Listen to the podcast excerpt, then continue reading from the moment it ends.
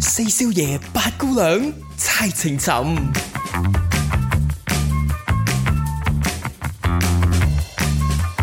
喂，嗱，玩就玩完啦，嗯輕輕鬆鬆啦。嗯，今期咧有啲沉重啊，唔係好沉重啫，我覺得。嗱，今期咧我就直入主題啦，係咯。因為 都唔叫直入主題。誒，我都唔係好明嗰個 terms。你啊唔講係啊嗱，誒，我哋廣東人咧成日有句説話嘅，咩啊？個 啊衰樣，阿崩叫狗，越叫越走。冇錯啦。可以形， 我可以咁形容嘅其實。嗱，當你好中意一個人嘅時候咧，嗯，你會唔會想即係依賴佢啊、傍下佢啊，即係希望有啲親密、好 intimate 嘅舉動㗎嘛？係咪咁啊，梗係會啦。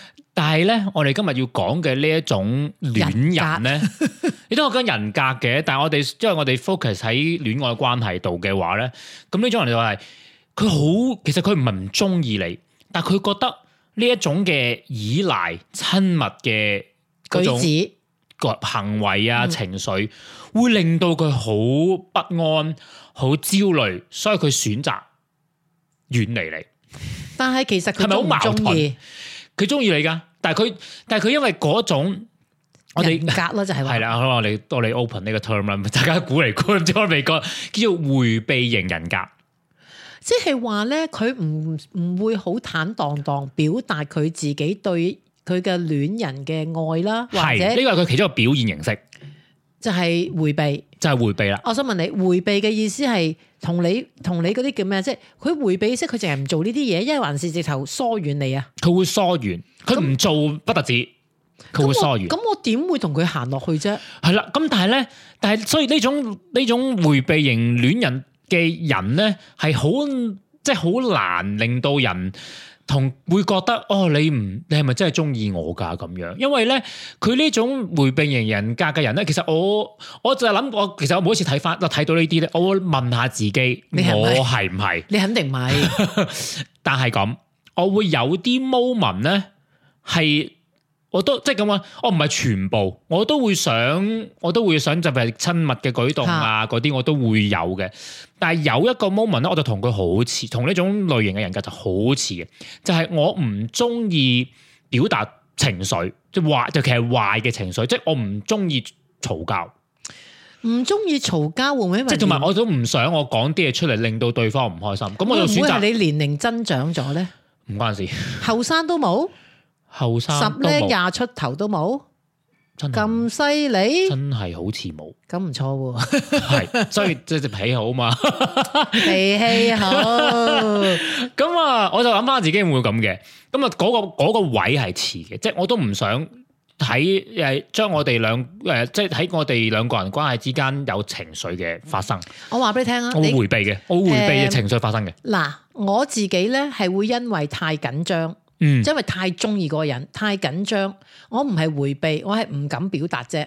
即係譬如本來有十樣嘢表哦咁唔達，係，咁唔係叫迴避，係啦，所以我可能會表達三樣，啊但係我曾經有個對手，exactly 你講呢一樣嘢，嗯你知唔知嬲到我咧？真係真係想打佢。係咪你話其實你係咪唔中意我，但佢又話唔我又唔係使咁樣講嘅喎， 唔係啊，佢會咁樣嘅，你好明顯嘅。啊譬如大家情到濃時啊，或者大家好已經深愛緊嘅時候咧，失蹤幾日。即係哇呢個真係好典型啊，係啊真係迴避人㗎啦，呢個真係咁嗱樣，，你知我哋嗰啲，尤其是我哋呢啲咁嘅人咧，嗯你越係咁樣咩，我咪越唔理你咯。你要玩呢啲嘛，我同你嗯玩。嗱，即係我都會講咗句先，即係通常後生就好 好把炮嘅。嗯，咁譬如我見到佢咁樣咧，開始咧嗰啲即係以前冇咩已讀不回嗰啲咁咁誇係而家張。總言之，而家你知先有道啫佢嗯喺度玩嗰啲叫咩潛水啊、失蹤啊，嗯是但啦。咁你誒叫咩叫誒英文叫咩叫 ghost 啊？咁你就知道佢開始咧病發啦。嗯好啦，幾日之後咧，佢會自己蒲翻出嚟嘅喎。咁可能佢揾翻你啦，揾翻你嘅時候咧，你就唔好問佢點解，因為你已經知點解嘅，因為佢呢個病態嚟噶嘛，正所謂，嗯你只我成日只會潤佢嘅啫。幾時有再潛水啊？係咪到我 哋又好好嗰時啊？即係而家鬧緊交就唔潛嘅，到我哋情到濃時啦，大家陰知陰知啊，好開心啦。譬如嗰排哇玩得好開心啊，大家好了解對方啊，無神神失蹤幾日，係咪係黐啦，咗種仔？冇錯，呢啲咧就係好典型，就係哇！我真係叻啊，你係啊人生都遇到一次。係啊，你都咁都遇到啊，佢真係佢自己都知㗎。有一次係咧啊，到我哋真係真正真係分咗手啦，好幾年之後大家做咗朋友，出嚟見面，佢真係同我講佢有呢啲病㗎。係你真係哇！你真係犀利啊！你咁都遇到我，咁都遇到啊 嘛，世間上遇到一件，即係我真係遇唔到。你同 佢已經冇咗關係，即係當一個普通朋友出嚟咧，咁佢又講翻佢，譬如話，譬如我已經有第二個伴侶，係有第二個伴侶，嗯，咁佢又再講嘅時候，我話，咁佢咪講到一件事嘅中間，我即刻同佢講啦，我話你又走去失蹤啊？佢話哎呀，你都知我係咁啊，我點會唔知啊？好啦，佢自己就話啦。我係有啲咁嘅問題嘅，我話我話你諗下，你咁多年都有，你咪應該睇下病，即係睇下醫生啊。係啊。佢有冇睇？有冇睇到啊？最後但係咧，佢話俾我聽咧啊，有時其實佢唔佢用咗呢一個，即係好似阿 Eric 講得好啱，其實佢用咗呢一個病態嚟 cover 一啲佢唔想處理嘅問題啊。咁诶，因為我睇到佢呢篇關於回避型戀人嘅文章嘅時候咧，佢佢個講法就係話。誒你你你你個你嗰個講法都，我覺得係啱嘅，係成立嘅，因為佢咁樣佢佢佢走佢走佬，即係消失嘅原因咧，就係佢佢就有覺得有不安全感，佢覺得有壓力嘅，你你係佢佢係冇錯，佢覺得有壓力，有壓力，佢佢要話咧，冚咗呢一份嘅係不安全感嘅呢份壓力咧，就走佬啦。佢話咧，佢好怕咧，中意咗嗱，咁當然你情到濃時，梗係你中意我，我中意你噶啦。嗯佢話咧，佢好怕咧，人哋咁中意佢，同埋佢中意咗一個人，係佢覺得咧好驚啊，驚咩咧係？啦？驚要負責任。嗯，對一個所以不安呢 relationship，啲咪就係不安全感咯，係啊啦，不安對全呢個感。 relationship 要負責任，又驚俾人哋飛，即係好矛盾啦。但係過咗幾日咧，又好 miss 呢啲嘢咯喎，又去揾翻人咯喎，死出嚟咯嗯係喎，啊跟住你就會諗啦，即係佢循環循環咁樣做，但係佢自己咧又繼續有好多伴侶嘅喎，唔知點解。咁我就話我知啦，所以點解成日咁多新嘅伴侶？因為通常個個都開始已經受不了 啦，係啊，係啦好難，你好難，即係啦係情到濃時，大家都即係有啲即係想再關係再兩個人再唔係 close 嗱，譬 close 如 close 我最記得一次咧，你真係想攞條棍毆佢。 嗱，大家咧已經相處得好開心啦，咁啊開始講，喂，不嗱，譬如舉例啊，啊我哋去台灣玩啊，咁樣啊，咁好啦，咁啊咁啊講咯，講講到似模似樣啦，大家咪啊，不如我哋去四日，咁啊三日去邊度啊？嗯即係已經個腦海中已經好似 plan 咗一個係 trip 係咪？嗯失驚無神走咗三日唔見人，嗱咁你知佢好驚啦，係咪啊？咁你咁你哼，諗。係個 trip 之前唔見唔咗係，人即係你喺度講啫，都未乜都未 take action 嘅，就喺度講啫。大家佢就話咁啊，去失蹤三日咁，我就知啦。點解咧？太開心啦嘛，啊諗到個 trip 咯，係咪係啊咁啊，好似好驚啦，死啦！會唔會到時陣間我哋鬧交點算咧？佢又失唔到蹤噶啦嘛，到時係啊死死都死係啊，翻即即嚟即即係啦硬食㗎啦嗰下就。吓，我哋已經可以一齊一齊去遊埠啦。咁我哋咪有 commitment 咯。啊死啦！如果我哋兩個已經咁中意大家，有一日我發覺我又要負呢個責任喎。哎呀，陣間如果會唔會佢唔要我咧？哎，陣間會唔會發覺我自己冇咁中意佢咧？咁咪黐咗種仔咧，咁啊就會失蹤幾日噶啦。 佢真係次次都係咁個，好啦。例如，尤其是我聽到呢啲人啊咧，仲有一件事，我唔知你有冇睇嗰個測驗有冇寫，唔係嗰個調查，啊，呢個大咪事調查嚟嘅大係。節就一定失蹤添啊！哦，咁呢個就冇講。因為佢好緊張啊，佢好驚啊。譬如送禮物，哎呀，佢會唔會以為我誒送呢份禮物俾佢點樣？係啊哎呀，唔送佢又驚我唔中意佢，哎呀送我又驚好中意你，佢會唔會高估自己地位咧？會唔會得戚咧？哇！你諗太多啦嘛，男人。我真係算叻啦，人生都可以遇到件咁樣咩？係啊，你真係犀利！利啊！我我誒，即係你呢呢呢叫咩？呢叫咩啊？咩又唔係叫百人斬？是但啦，即係 我話俾你聽，我知道你㗎，我中意係你。因為先你咁樣講咧，我話係咩啊？即係好抽象。係但係當我即即係係回你帶。回帶諗翻以前嗰有有啲冇對手有，冇啲誒鹹煎餅係 咁啊？咁啊諗下諗下，咦，真係有件係咁喎，真係啊哇！你犀利啊！即係咁多隻台用點心你都食晒咯，真係誒，差唔多咯呃唔係， 我最差就近未殺人犯未試過 我最近有啲朋友俾啲即係俾啲資料我咧，啊！我真係孭落個床下底嗰度震驚啊！咁犀利啊！唔係你我等我你關唔關你嘅關唔關迴避型戀人事佢先？ 唔會避，俾唔係咁等我講完呢個先，再好講你嗰對。你咁個啊對，咁啊呢個其實嗱，你咁你當時用啲咩辦法對付佢咧？佢唔揾我咪唔揾佢懶有型咁樣做乜啫？哎呀，對唔住啊！所以 end up 就唔冇再嗯係，收尾咧，即係嗱，佢咁咧，呢病發咗咁多次之後咧，攰啦嘛，係係咪佢攰啊？我攰啊，係係係，同埋咁我都攰啦，冇話你啦同。埋一樣嘢，我就問咗佢咯，你次次都係咁樣，即係我哋永遠都跨唔過條欄杆啦。咁我仲嗯同你一齊做乜嘢啊？咁我條欄杆就 set 咗喺度噶啦。你一去到咁上下，又走又走佬。嗯咁同埋一樣嘢好得意噶嘛， 佢咧譬如走咗之後咧，佢要俾你知佢咗邊個乞人憎。咁你就覺得咁你即係想我扎扎地想我揾你啦，我唔會咯，咁好辛苦咯，一個感情生活咁樣係唔唔啊誒健康嘅根本。咁誒、呃之後你咪話佢話揾翻你嘅，咁即係揾翻你，佢有冇話哦？咁佢而家點樣點樣同佢嘅伴侶相處啊？冇好過啊！哦，即係佢都仲係未係啊一個穩定嘅 set 係到啊，單係嘅啊，，哦而家仲叻！哇啊，走幾個月添啊，識得。哇死，好嚴重喂啊！佢會點點樣啊？你知佢佢點啊？佢會話誒有嘢做，佢話有嘢做嘅，走咗去佢冇走你又唔知嘅喎，真嘅喎。佢就係話有嘢做，我唔有得嘢閒啊做，嘅同埋咧佢人好得意嘅，你睇佢 social media 你就知，因為我仲同佢有噶嘛。嗯，譬如咧朦朦朧朧唔俾你知喺邊嘅，你就知佢走咗佬噶啦。唉。嗱，即咁係佢真係要睇，其實真係要睇下心唔係佢理亦醫都唔生。想克服，因為佢話佢覺得咧克服好辛苦啊。佢因為佢我覺得呢個人咧就係點樣咧，佢好怕人哋得戚啊。即係嗱，如果佢跨咗條欄，即係俾個人知道，哇！你咁中意我嗯嚇、又誒咁冧知我，又同我安排咁多嘢，咁呢個係佢自，唔佢好驚人得戚咯，一句講係就晒。咁誒咁，但係你都要咁我問翻佢咯，咁你唔驚你自己得戚嘅？係咯。佢話我好理智嘅，唔係啊嗱，你就係咁啦，嚇點啊會點啊俾人人格嘅人就係咁啦。哎呀佢會死啊覺得咧，我唔需要你噶，我唔需要任何人，係啊反正係啊，佢就覺得自己一個搞掂晒啊嘛肯。定係我記住係啊，佢呢份嘢。係啊，冇錯。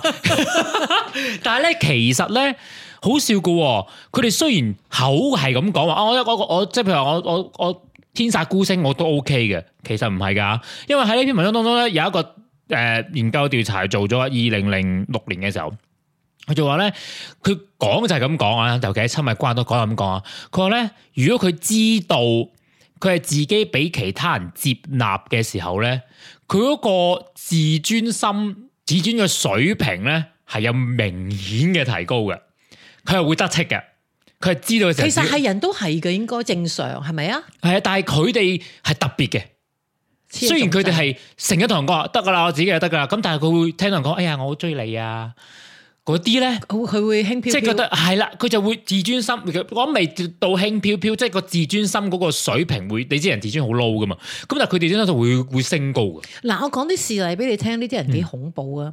係大家都覺得，因為其實每個人都好怕係啲人突然間係啊消失㗎嘛，好怕 ghost 咗㗎嗯嘛，咁嗱，譬如咧，佢知道有一次最最經典咧，譬如有一次佢知道我我成搬啊，你搬係啊我我從一笪地方搬去另一笪地方，係啊咪？啊，佢又消失咯喎，喂，你搬關佢咩 OK 事啫？唔緊要，因為佢覺得咧，如果咧我搬咧，佢參與呢個搬運過程或者呢 個叫做入屋嘅過程呢個儀式咧，佢就覺得，哎呀，佢會唔會以為我就會成為呢個屋裏面嘅男人咧？我完全知道，我好犀利，我覺得自 己。咁啊跟住咧，我見佢又失蹤啦，得，因為反正都唔使佢搬噶嘛，係係我自己啫嘛。係咯好啦，咁我咪搬咯。到我搬完到一個新嘅地方嘅時候，夜晚兩三點電話響啦。咁你知咧，我哋嗰啲舊時電話都有嗰個叫 caller ID 噶嘛。啊哈我見到佢個死人名喺度， 你估我點？我唔聽。你知佢 call 咗我幾多次啊？十一十啊次。我諗住講十二次嘅，佢 call 咗我十一次我都冇聽，每一次留言，每一次留言，每一次留言，每一次留言，咁我一路都唔聽。咁啊，跟住我覺得作死你，我都要瞓噶嘛，熄咗 機佢。好啦，第二朝起身，啊佢又真係我熄個機，唔知係咪佢知道熄個機，因為你熄你你熄會機。講會講㗎嘛？你打電話過去熄機就好明顯噶嘛，一飛飛去留言，係咪之後係啊熄咗機啦？反正啊搞唔到我就算係啦啊。我第二朝起身，我聽晒十一個留言，好啦，十十一個留言咪表露無遺，你嗰種緊張，你嗰種唔可以冇咗我，你嗰種知死係咯啊。 OK，好啦，咁但係佢佢梗係知我嘅地址啦，又話又話車架車嚟啊，呢樣嗰樣咁樣啦。咁因為佢未知我，即係佢俾佢未知我俾佢嚟啊嘛，係咪一路都唔敢嚟啊？好啦，我一路都唔冇冇覆佢，冇覆佢，咁唯有點咧？佢咪嚟咯，嚟撳鐘咯。好啦，撳鐘我望住佢，咁佢梗係開始話啊做咩？誒咩咩唔理我又啊點點？我話超你又可以揀就幾時唔理我，我點解唔可以佢揀揀係幾咯時唔理你啊？咁啊，我話唯獨是因為你知我住呢度啫，如果唔係，我繼續唔理你添啊！哇，跟住梗係好激情咧，又攬住你啦。唉，我有我我知道我自己噶啦，成日黐咗種仔，因為我成日話佢黐咗種仔啊 嘛。佢話我都知嘅啦，我成日黐咗種仔咁樣，咁就算啦。咁咧就和咗一頭啫。畢竟幾個月 之後，你又黐種仔係啦，係 啦，即係你諗下咁經典啊！正所謂搬屋係嘛，半夜三更午夜空靈十幾個 message，到隔咗幾日佢知道你地址上埋嚟，又攬又即係即係好激情啊！總之嗰啲嘢，咁啊點啊？到幾個月之後，佢又係咁噶。誒，我想問下咧，因為啲文章有講到，佢算唔算事業有成嘅人嚟嘅？哎呀，可唔可以睇得？叻我少少啦，因為 OK 啦，因為係啦，因為咧，诶、佢話咧，诶、回避型人格嘅人咧，佢係左腦勁啲嘅。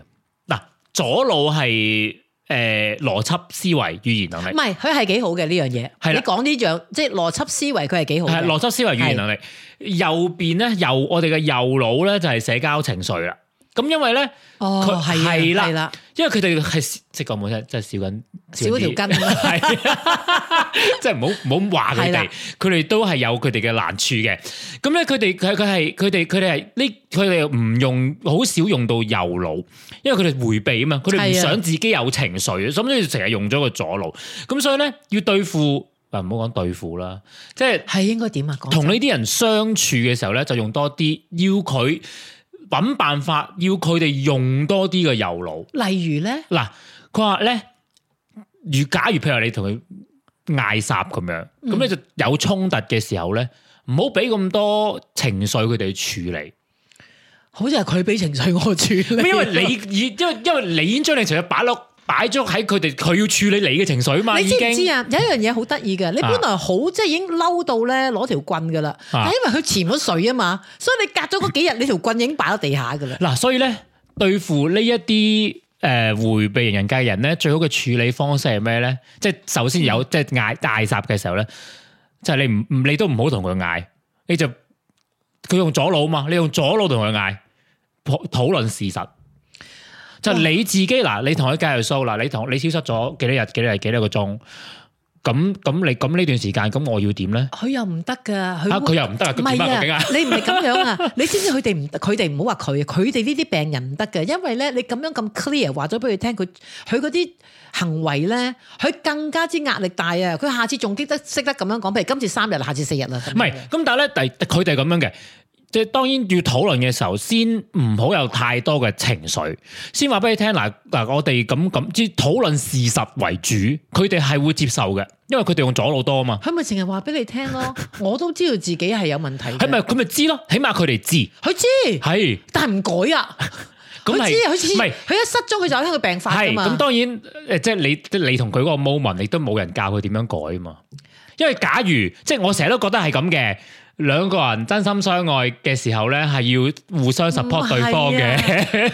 阿四啊， 係係佢冇想改啊！我頭先哦係第一第一個開始話俾你聽嘅，好似阿 Eric 話齋，其實用呢樣嘢 cover 另外一樣佢唔想處理嘅嘢啊，就係唔想面對自己中意人多過人哋中意佢啊。咁冇辦法啦，如果佢唔肯改就即係佢自己都意識到，但係唔肯改咁就即係佢嘅事啊我比較啦。仲經典咧，有一次咧，我同佢我就翻咗去 vac- 唔係翻咗香港 vacation，我就遇翻我香港嗰陣時一個前男友，咁我就話俾你聽佢呢個病人嘅問題啦，跟住咧佢話黐線嘅輸眼啦，睇你個電話響咁多次已經知佢輸咗眼啦，我話我話係啊，但係問題佢唔承認啊嘛，佢話佢就係唔敢承認咯，可係能啊，佢根佢就本就係係唔敢承係啊認。啦，佢就係唔敢承認誒咩話，你已經佢喺你嘅手上面啦咁樣。我話嚇得佢死啊！即係我男人去到邊度先肯承認咧？佢話佢唔會承認，你自己認就得噶啦。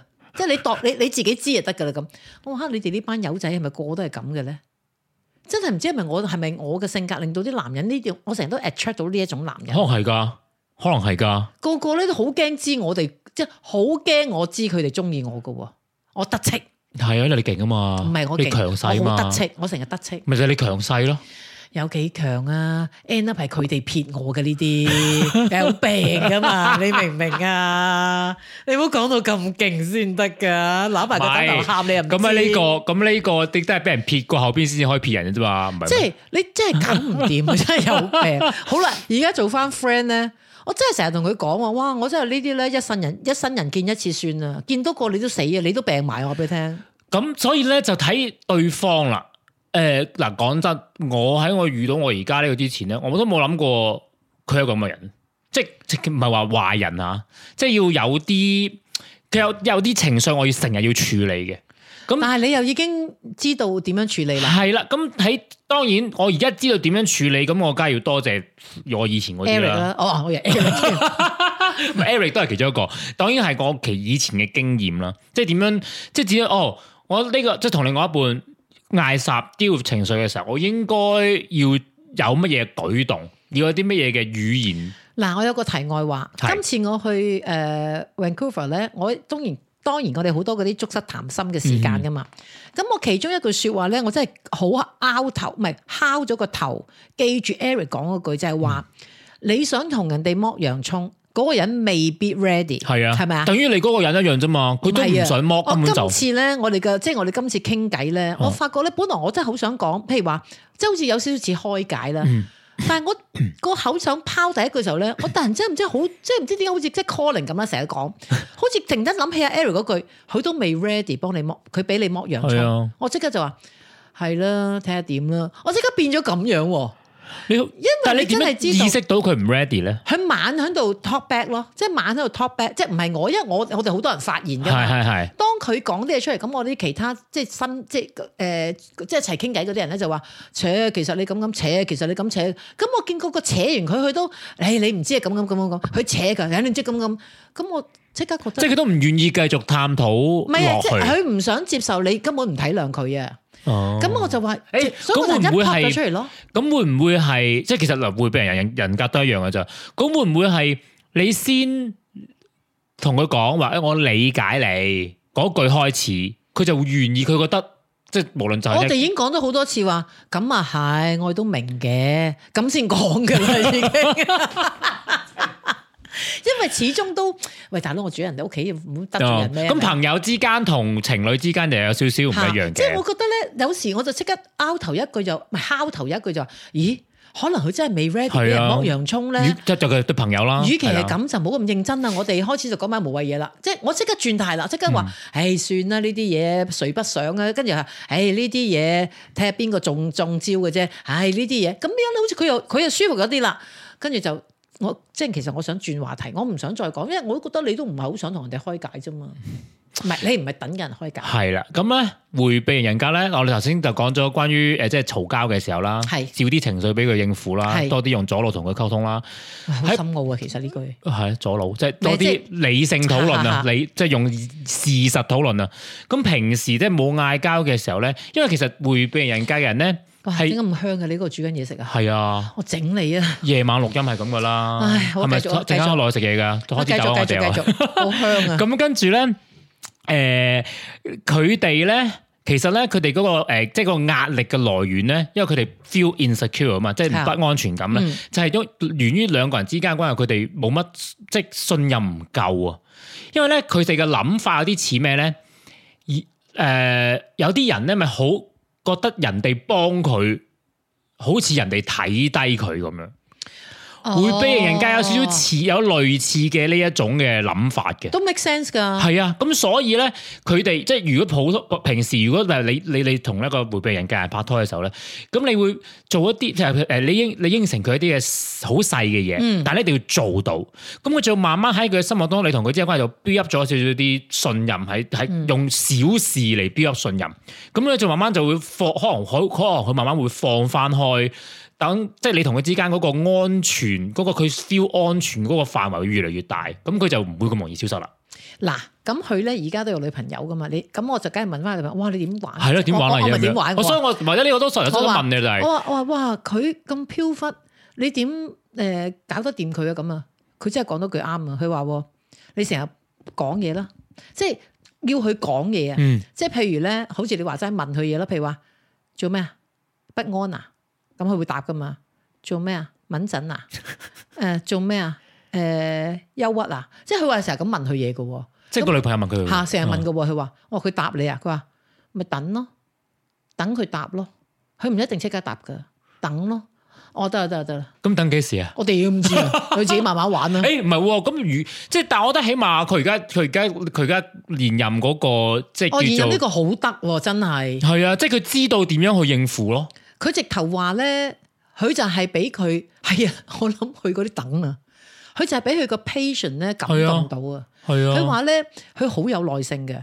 譬如咧，我唔知係咪咧，佢潛過，佢都好有耐性等佢翻啊。我估咋吓。 啊佢話咧佢有耐性嘅，佢成日都同佢探討嘅，可能係嘅。嗯同埋咧，即係佢嘅比較啲，佢會佢話我咪同佢問咯，我會講咯。誒點解唔得啊？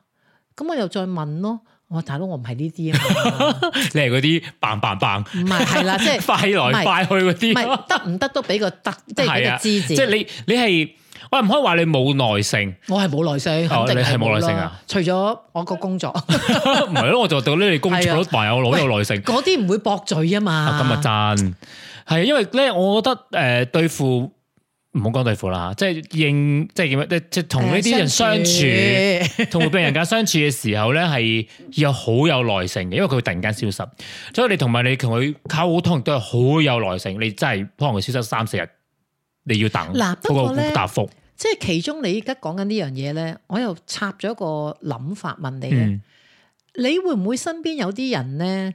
因為你講開問啊嘛，同埋俾啲耐性聽啊嘛。係你身邊有冇人咧，即係對對情侶咧，佢哋會唔會成日都覺得自己，我我問咗答案，佢都相信個答案，佢哋覺得自己好了解對方。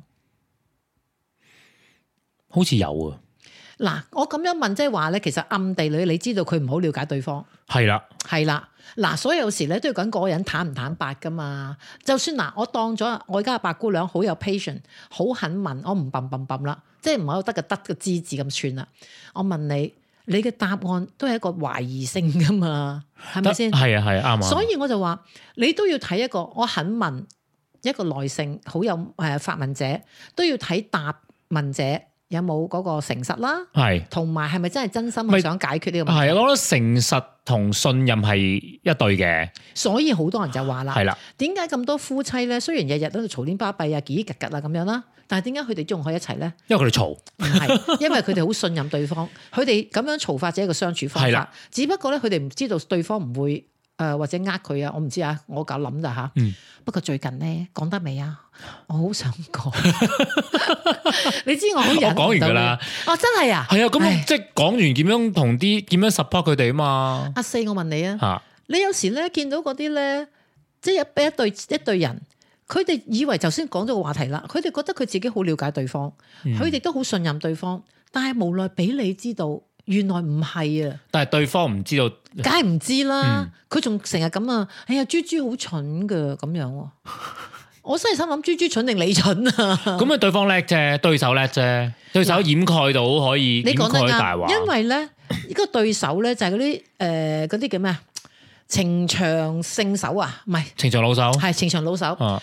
咁佢對家咧就係、一個即係 OK，我唔我唔想我唔我唔對家，唔係我唔想用情場，唔係因講為咩啊？寬場啫嘛，我唔係諗寬長，感情生活好豐富嘅，即係佢個喂經佢嘅佢經驗叻得唔滯。係你嗰啲講緊經驗係屬於係情感上拍拖定係還是就咁講緊唔 sex 係先喎，你知道喎，佢每一個關係都係用感情開始嘅喎，佢唔咁係犀利係啊！我以為佢係齋係啦，你 sex 係啫啦，喎我就係咁，我先覺得經典啊！點解經典嘅意思即係話，你個心已經載住一個人，係啦即，係日日生活嗰個咯喎。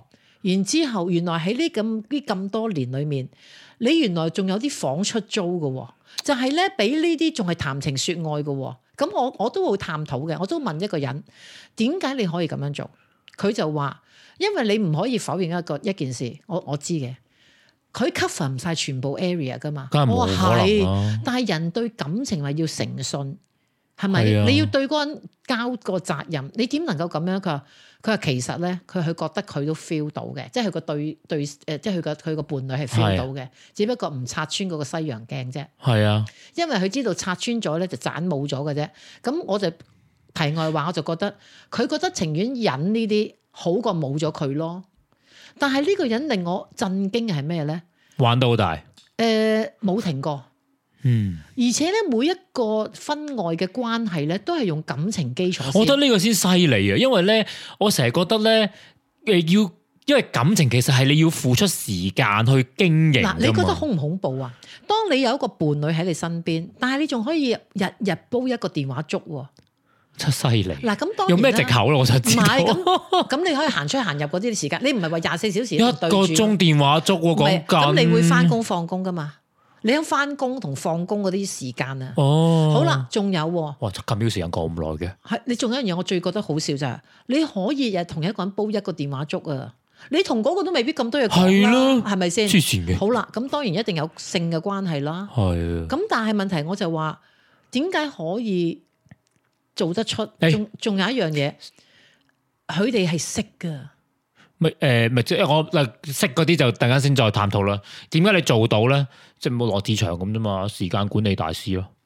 哇！你真係即係講唔好聽，你知道自己邊一個時間，即係個 calendar，係佢個自己嘅 calendar 係爆嘅，即係佢知道邊個時間可以攝啲咩落去，我邊個時間攝啲咩落去，我翻工我或者我翻工我有誒、呃半個鐘 lunch break，我可以攝啲咩時間去，即係時間即係我嗱，let's say lunch break 三十分鐘，我十分鐘我食完個 lunch 啦，我就有廿分鐘我就可以做應廿該分做鐘嘅嘅嘢，嗱，咁佢就話喎，佢話咧，佢每一個關係咧，即係婚外嘅關係咧，嗰、個嗰、個嗰邊嗰個伴侶咧，係清清楚楚知道，我哋只係即係係講第你你即係講第三第四者啦，啦， OK 佢哋好明白，佢哋知道，佢哋只係一個真係談情說愛啊，誒、有性關係嘅伴侶，一定唔係過人世嗰個嚟嘅，誒咁我哋咩？我哋我哋有個 term 叫咩？叫咩？啊 friends with benefit。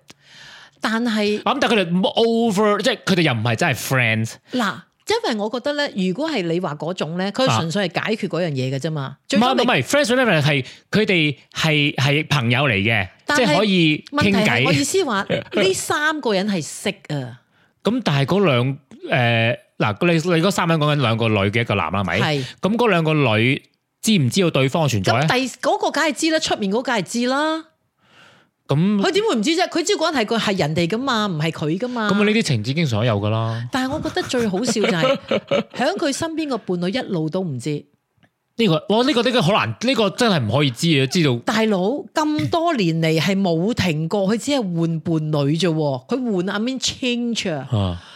你可以唔知不特止，仲同呢啲人做咗朋友都唔知，你仲佢好似有少少可憐人哋，因為佢因為另外一個好似成日揾唔到另外一半咁啊樣。下，我覺得咧好好叫咩啊？響我自己好似望咗一套劇集咁樣咧，我係會覺得好可憐。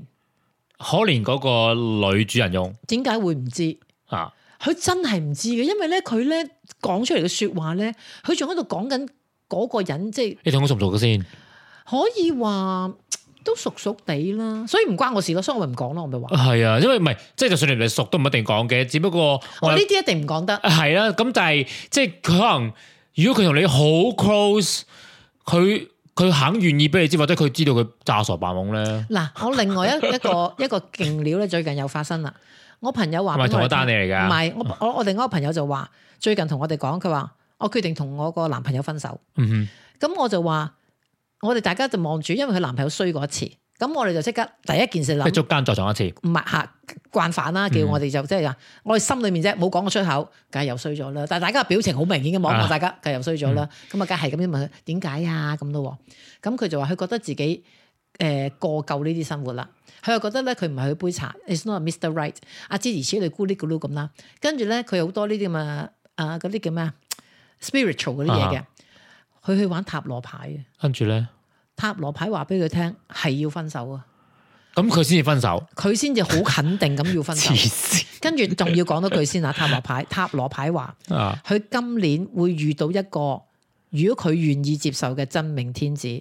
咩？OK，超，我嗱，唔係，我想講多件事。先咪我聽完唔係嗰句，你就講，你講一次嗰句説話，你話你今年會遇到一個因你為點願解意接咧？受得係嘅啦天子，，點解咧？因為咧，第一件事，你有時咧，人生係咪？我同你講過咯，我問過好多人啊嘛。人嘅一生，好似問過你啦，人嘅一生係咪一定有 Mr. Right 啊嘛？啊！呢個或我者或者哋唔知 Miss Right 啊嘛？第第第四五集嘅時候。每個人都話係一定有，只不過會唔會係你以前已經遇過，你放走咗好命嘅，就或者將來有，即係譬如話你 in the future 你會遇到唔啊，好彩嘅就係話其實已經係你嘅 history，不過你放走放走咗係啦，OK，所以話咧係一定有㗎吓，好係啦。係咁而家呢個塔羅牌嘅人啊，就話佢呢個個嚟緊呢個 Mr. Right 啦，呢個係 Mr. Right 係你會今年遇到嘅。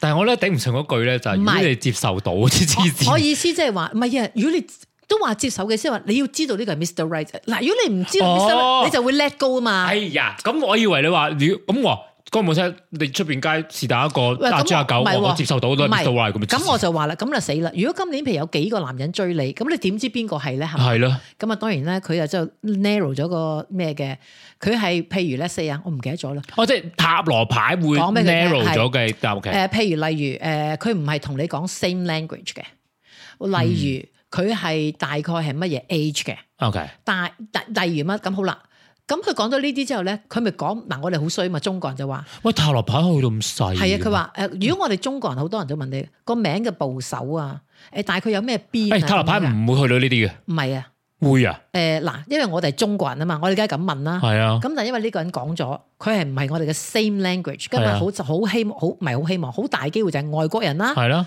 咁外國人佢就講唔到啦，佢話我唔知道，唔係，即係我誒誒誒，我唔知有冇了解錯啦。嗱據我嘅理解，塔羅牌咧係好難去到咁細嘅喎。嗱可能佢會咁樣講，我唔知啦，即係佢咁樣答佢就我講唔到俾你聽。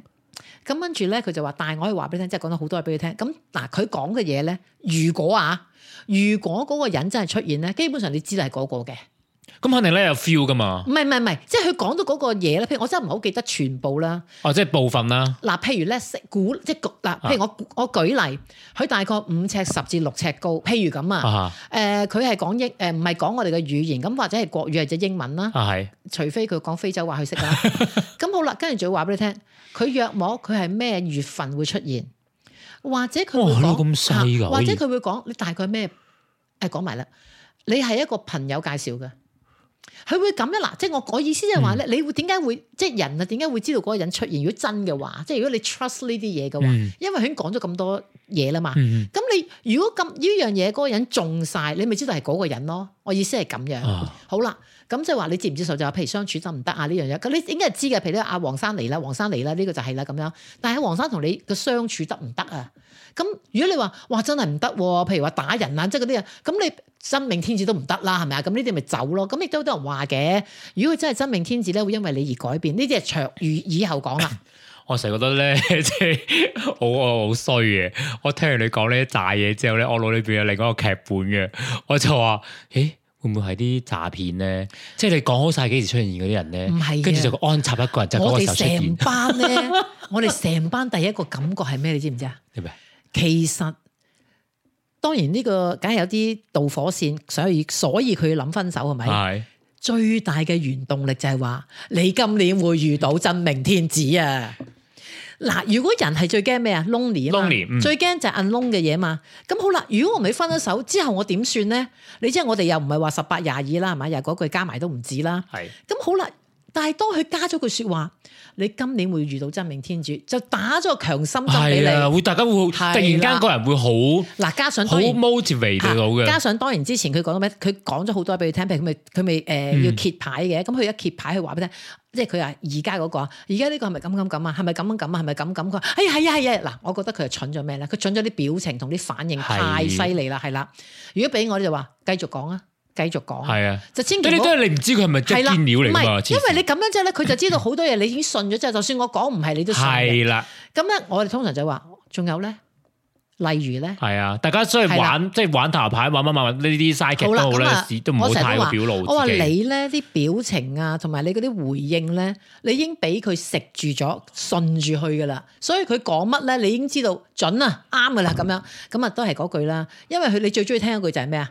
你有真命天子。係啊，咁你知道，就算甩咗呢件，我即刻即係唔好話即刻，我起碼唔會孤獨老老咩中老啊，我肯定有一個出嚟係啊！係咪啊，仲有咁啊，加上有人講話，你呢啲咁嘅性格，咁係人都估到啦。你呢啲咁嘅性格，你驚咩冇朋友啫？係你要唔要嘅啫？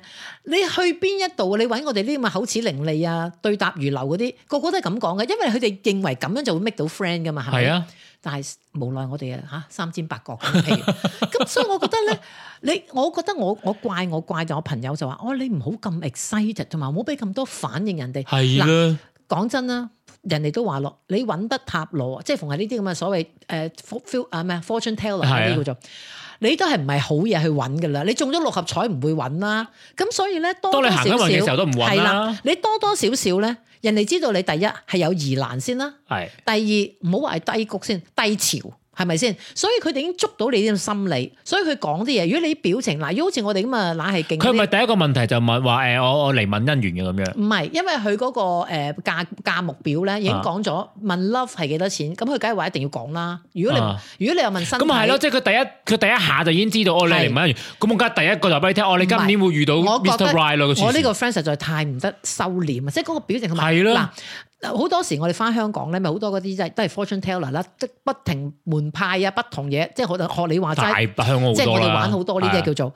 你上到去睇下嗰啲老練嗰啲，即係好似我啲朋友咧，即係啲老練手咧，直頭係係問嘅咋。當然要答，但係唔會話好，哎呀咩，哎呀唔會咁樣嘅。哦係咩？咁仲有點啊？咁如果我唔咁樣咧？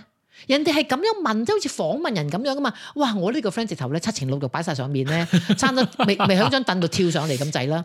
所以我覺得好多佢嗰個人係順住佢去問，唔係順住佢去講你嘅，個你個 friend 有冇成日俾人 sell 到嘢嘅？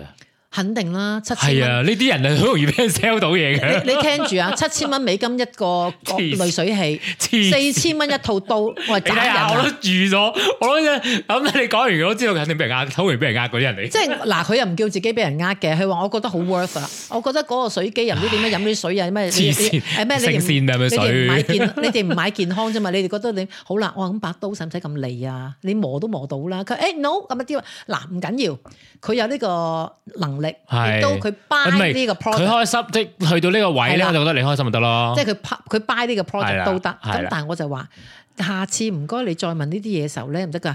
咁我啲 friend 話你唔好同佢講下次啦，佢次次都唔得㗎啦。即係我哋佢唔係第一次嘅，原來嗱，一定唔係第一次 啦。但係每一次我哋係咪講完俾我哋聽，我哋都提一提佢，喂唔好咁唔好咁。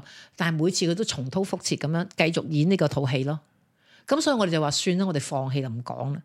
但係我想講呢兩個故事就係話，我覺得每一個人咧，俾人哋正所謂呃一次叫咩係話，唔小心啊定咩？第一第次就唔小心啦，第二次冇經驗啦，你當第二次仲同一個範疇，係咪應該都掌下自己嘴啊，或係者啊。打下自己啊？我都喺呢啲誒，即係漩渦裏喺面呢係嘛？啲係啊，即係我唔可以允許自己錯第三次嘅。即係我覺得咧，你真真唔知定假唔知咧，同埋 你係真係覺得忍呢啲好過冇咗佢咁犀利，死啲我左邊頭痛痛一痛喎，痛一痛就係咩？我用飲一諗得太 左哎入邊肉啦，而家你諗得太多事實嘅嘢、可能 係邏輯啊嘅嘢。即刻哇痛一痛嘅即刻，可能真係呢啲用一用努力用得太努力，係啊，唔好不過咧，誒、誒、我都見過有啲人咧，即係誒、為咗一段關係咧，我又即係講真講句唔好聽，我都有陣時去到呢啲位，我都唔明究竟你係真係真心愛呢個人，即係你明知佢好 toxic 嘅，即係你都明知道佢係出去玩幾廿即係完全唔尊重啊女人嘅。係啦，你都覺得係 O K 咧，你係愛埋佢呢部分嘅，咁我冇得講啦。咁但係如果你係為咗要玩，即係唔好玩玩過 protect 呢段關係嘅，咁我覺得唔值啦。你當你如果你好愛呢個人，你願意接受呢樣嘢嘅，咁你愛的咁係愛的表現，咁我就算啦，係咪？咁但係為咗一段關係而去忍咁多嘢咧，我又〜即係我冇辦法理解呢、一個，即係佢係咪真係好怕 lonely 啊，定乜嘢啊？咁我就唔知，但係我覺得唔為咗一段關係去忍受，我就唔覺得唔值得啦。你愛一個人 OK 嘅，你愛愛係冇得講嘅。咁但係你為咗一段關係，我就覺得唔得。嗱，不過講翻轉頭啊，我覺得嗰個第三，即係我前一個故事，嗯，嗰啲明知係人哋個老係公都都好仲冇道義係啦。啊，嗰啲又真係，但係之後咁，不過嗱，唔嗰個係睇前後嘅啫。佢係唔係唔係唔係，佢有誒、呃即係冇道義嗰、個嗰個女人咧，佢自己都有男朋友㗎，即係斷斷續續都有男朋友，即係大家都知道我哋純粹係談情説愛啊，呢、個床上嬉戲啊咁樣，但係自己屋企嗰個咧，或者身邊嗰個咧，先係過人世嘅，可能係。啊，但係只不過有時過唔過到唔知啦。譬如佢嗰啲女伴咧，有陣時會換男朋友㗎，哦，但係佢都 OK 嘅喎。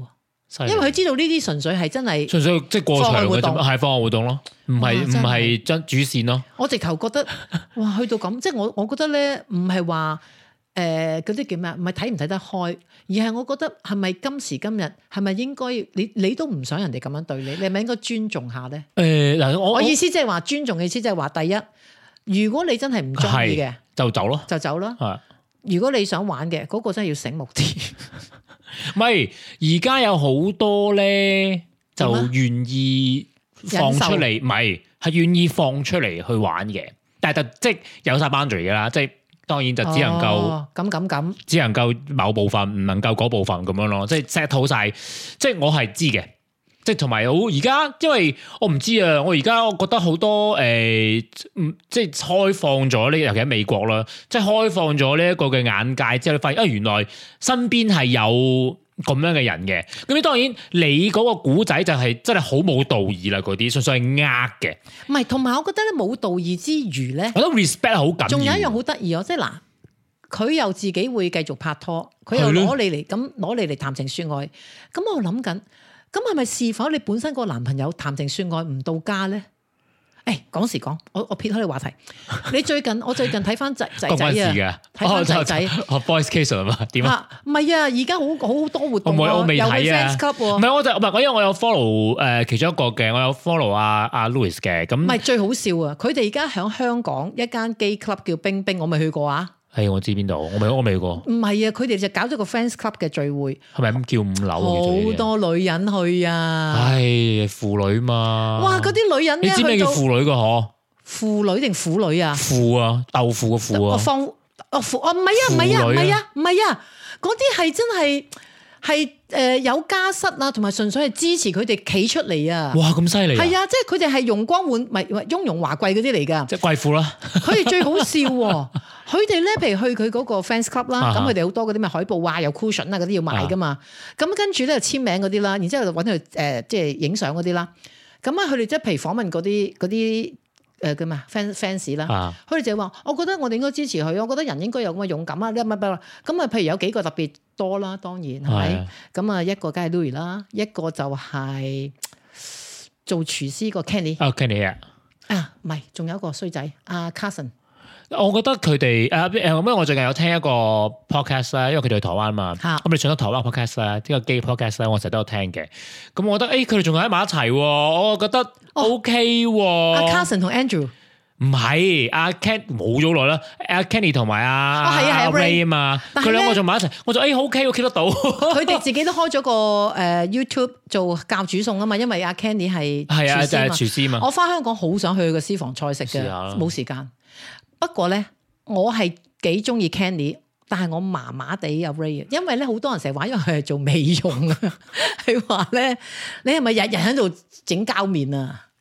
我覺得咧呢啲就 style 題嘅，又唔好咁諗。不過你方便啊嘛，好難令我哋唔抹殺呢樣嘢噶 噃。女人真係唔係啊同，女人真係唔同。不過點都好啦，都係題外話啫。嗱，係啦咁我哋啊今次又差唔多啦，呢一集係啊，即係我覺得話題都唔係好沉重啫。可能你嗰兩個，可能我即係即係 open mind 嚟得太犀利咧。我覺得你嗰兩個故仔未 未使唔使我哋再揾啲沉重啲啊？ 唔係沉重啊，即係未 surprise 到我咯。誒、哎我唔肯 surprise 你，我 surprise 咗我啫，因為你 因為你冇嗰個感情啊嘛，咁啊你唔係，識嗰啲人啊嘛。如果嗰啲人係你識嘅，你身邊嘅，譬如或者做咗幾廿年 friend 嘅，你就會覺得吓，咁樣咯。不過算啦，呢啲我都係想講下發泄下嘅啫。唔係有故仔聽，大家都開心嘅。係啦，咁我哋下次又揾啲精彩啲嘅啦。係啦，咁當然啦，大家有精彩嘅都係同我啊喂，哋你分快享啲揾你嘅塔嘅。羅牌 friend 嚟啊好啦。我我會我會盡量盡量，大哥好忙啊，最近就嚟針麻啦，好多嘢做唔係啊，啊。你快啲揾佢上嚟，咁先有得可以 嗱，因為我哋一條水去晒啊嘛。嗱，講開塔羅牌，誒咁樣誒 fortune teller 咁樣跟住一條水去。啊，嗱，姑娘 order 啦，落 order 啦，我要我要都努力啊。好啦，咁希望下次我哋又再傾過啦係。啦，咁當然大家真係有想有啲有古仔同我哋分享，都可以發 inbox 俾我哋嘅，好啊係啦，咁啊誒資料自己去資訊欄揾啦嚇，咁好啦啊記得誒、有喜歡嘅分享俾誒、大家誒、我哋呢個差情談嘅節目聽 m 話俾人聽啦，好啦，好啦。下次見，拜拜 Thank you，拜拜。